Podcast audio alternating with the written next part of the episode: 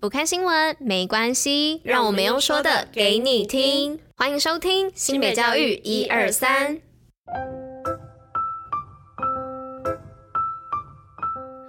Hello，大家吃饭了吗？我是珍珍，我是拉拉，大家午安，午安。今天是三月一号，礼拜三，新北教育一二三的第两百二十一集，同时也是第三届第三十二集哟。恭喜拉拉回归，耶，yeah, 好开心哦！而且今天是礼拜三，对，因为前两天二二八放假，然后上礼拜五的时候我口误啦，不是什么才不还没有轮到这礼拜补假，好像是三月二十五号才补，哎。补班补课，对，没错。然后所以我记错，我记成是这个礼拜，太好笑了。想说奇怪，怎么这么快，然后就马上要补班补课，想说也太辛苦了，听起来就觉得很噩梦，一直补班补课，补、啊、班补课。结果是三月二十五号啦。其实上礼拜五播出的时候，拉拉就有说，哎，是这礼拜补假吗？啊，是这礼拜补班课吗？不是三月二十五号那一周吗？然后说，哎，对对，可是我们已经发布了，所以想说 今天再来跟大家说，是三月二十五号才补班补课哦，没有记错了。那我们就进入今天的活动与新闻吧。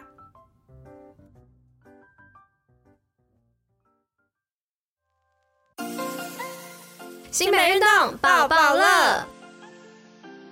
那今天的运动包包乐要来报什么呢？是要来报万金石马拉松进阶跑最终场开始报名。跑步可以不只是跑步，从一月开始，万金石马拉松与跑团跑友联合累积二十区进阶，遍布新北市的每一个小角落，爱护地球，我们一起。每位跑友的小举动都是环境的大助力。本周六三月四号进阶跑最终场，一起响应绿色，永续不缺席。详细资讯呢，请上新北市万金石马拉松脸书粉丝专页查询。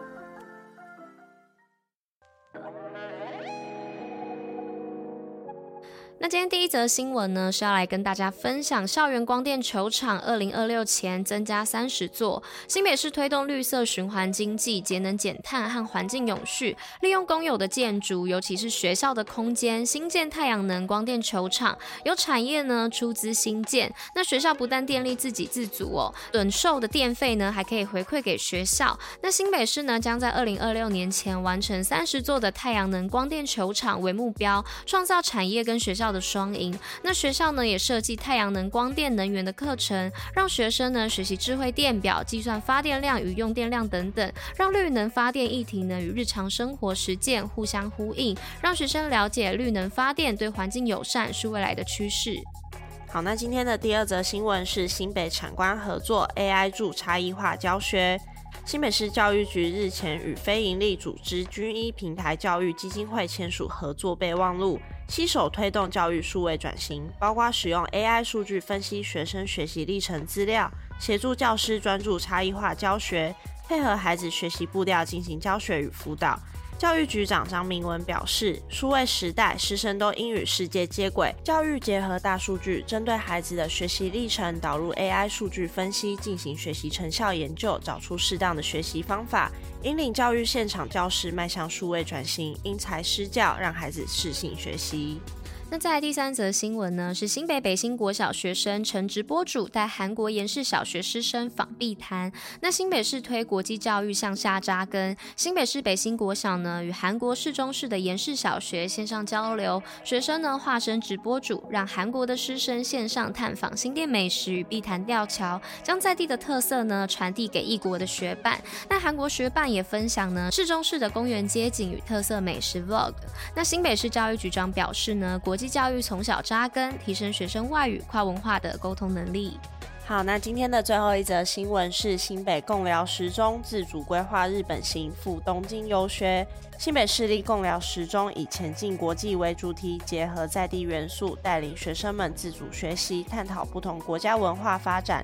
校长刘松英及家长会为帮助学生走出贡寮，拓展国际视野，寻求资源，全力支持学生出国学习。今年二月，十九位师生赴日本东京地区展开五天四夜国际教育游学初体验，在教育旅行中培养公民素养、沟通力及生活适应能力，孩子也实践了国际移动力。